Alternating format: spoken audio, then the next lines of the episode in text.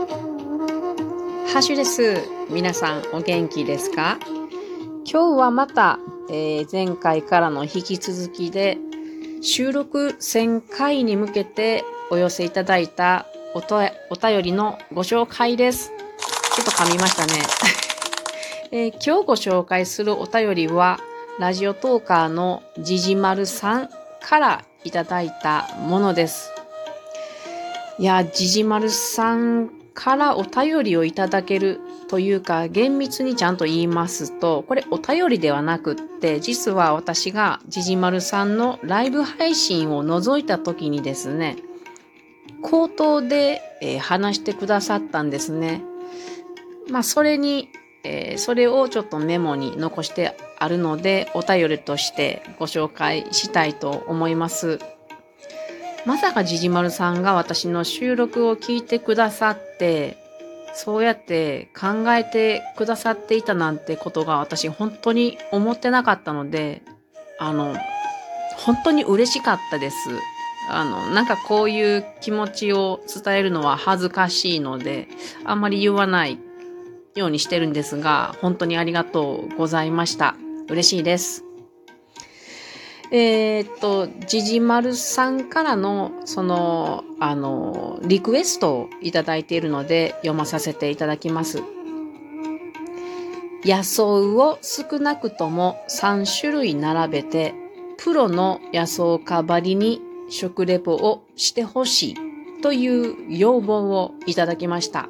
じじまさん、ありがとうございます。えー、これですけどもね、今ちょっと植物は休眠する時期に入っておりますので、ちょっとね、野草が少ないんですね、食べられるものが。ないことはないんですよ。ちょっと難しいので、またね、あの、もう少し春になってきた頃ですね。あの、収録でね、やりたいと思います。ちょっと植物の特徴も話しつつ、3種類時間的にね、12分って短いなので、3種類紹介しつつ、食べて味など、えー、感想を述べたらいいのかなと思ってますが、多分これね、じじまるさん聞いて食べたいんじゃないですかね。じじまるさんは野草を食べているんでしょうか？ちょっとそこら辺わからないんですけども、間違いなくじじまるさんも食べられるようにご紹介いたししたいと思います。実はね、あの、何回か収録で今までね、そういうのをやってきてるんですけれども、またね、3種類まとめてやるっていうのは面白いんじゃないかなと思いますね。で、自分のイベント森のお話会というものがありますけども、今年の4月はですね、実際に野草を食べる会っていうのをやりましてね、春にはね、あの、野草を毎日頬張っていましたね。まあ、そんな感じで、えー、春にね、来年の春にお届けできたらいいなと思います。もしくは、あの、キノコがね、うん、ちょっと難しいんですけども、食べられるキノコを見つけることができたら、もしかしたらそれまでにできるかもしれませんが、あできる時になったらお知らせしたいと思います。ジジマルさん、ありがとうございます。さて、このジジマルさんですけれども、ジジラジという番組を持っていらっしゃいます。概要欄に、えー、つけておくので、どうぞ覗いてみてください。どんな番組かというと、主にライブ配信で、クラシックギターでいろんな歌を弾き語ったり、あとトークをしていらっしゃいますね。あのー私ね、じじまるさんのことを結構最近やりとりさせてもらうようになったので、ほとんど知らないんですよ。どんな方なのかはね。えー、私が知っている情報をここでご紹介しますと、とある限界集落の山の中で暮らしている男性。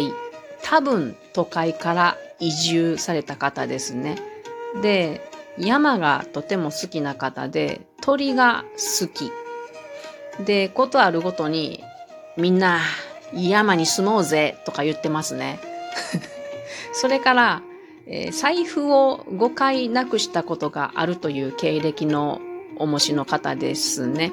それから新幹線などのチケットは、えー、なくなるというのが、あの、通常の様子でございます。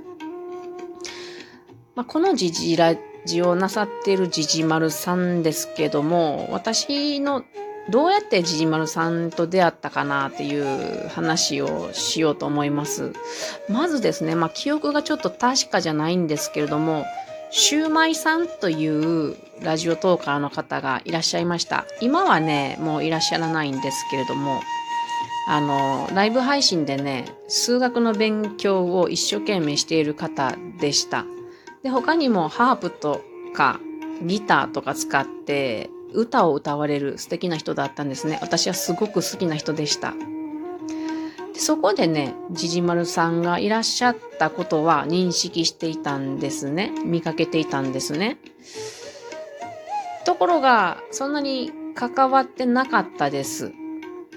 で、そんな日、ある日ですね、あの、占いをしてくれるトーカーさんがいらっしゃいまして、その方のライブ配信初めて見たんですけども、あの、数比占いであなたを見ますっていうのをやってたんです。で、ふ、お、私数比占い好きなんですね。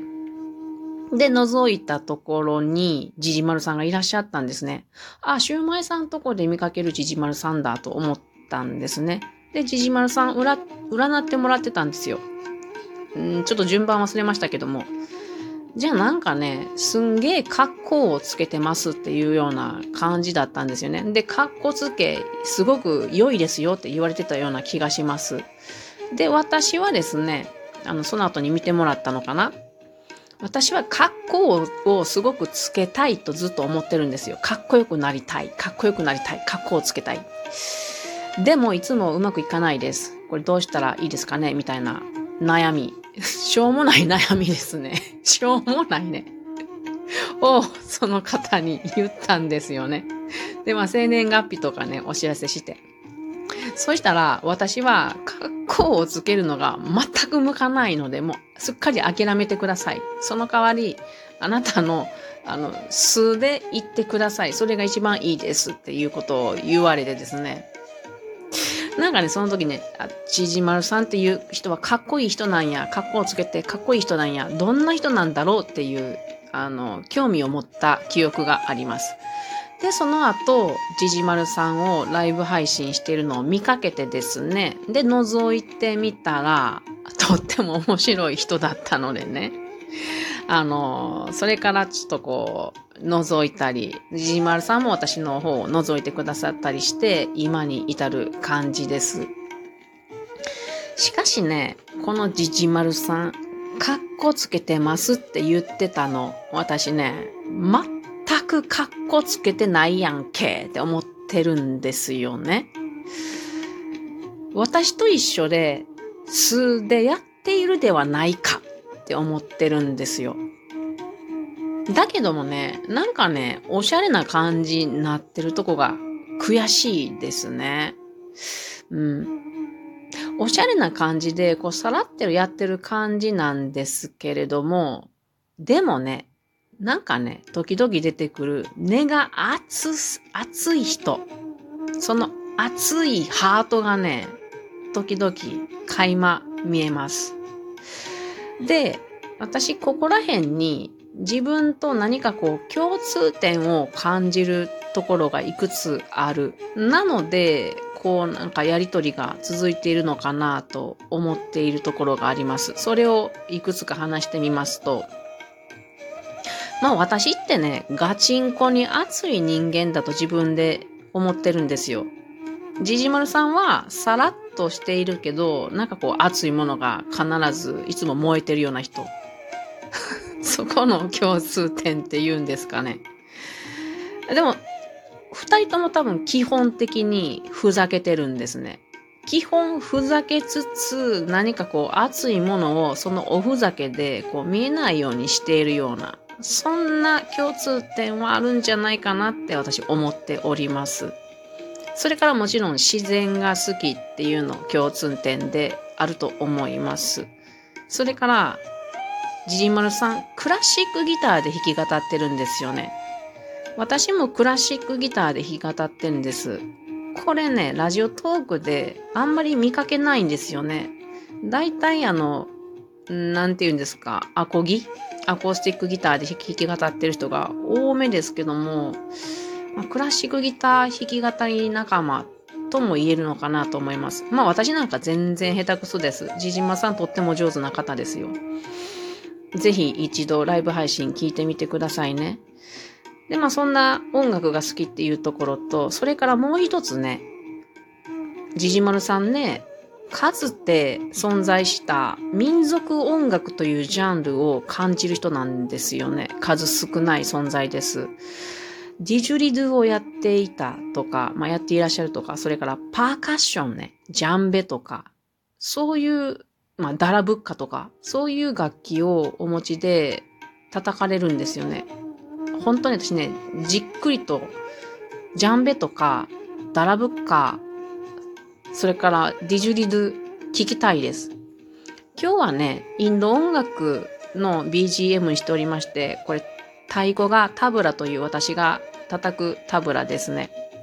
まあこういう共通点もあるんじゃないかなと思います。で、こういうかつての民族音楽好きっていう人は、うさんくさい人が多いんですね。まあそこもちょっと共通してる感じもします。で、それから、どうやらジジマルさんも昔から変わっているねって言われ続けてきた人みたいです。私もそうです。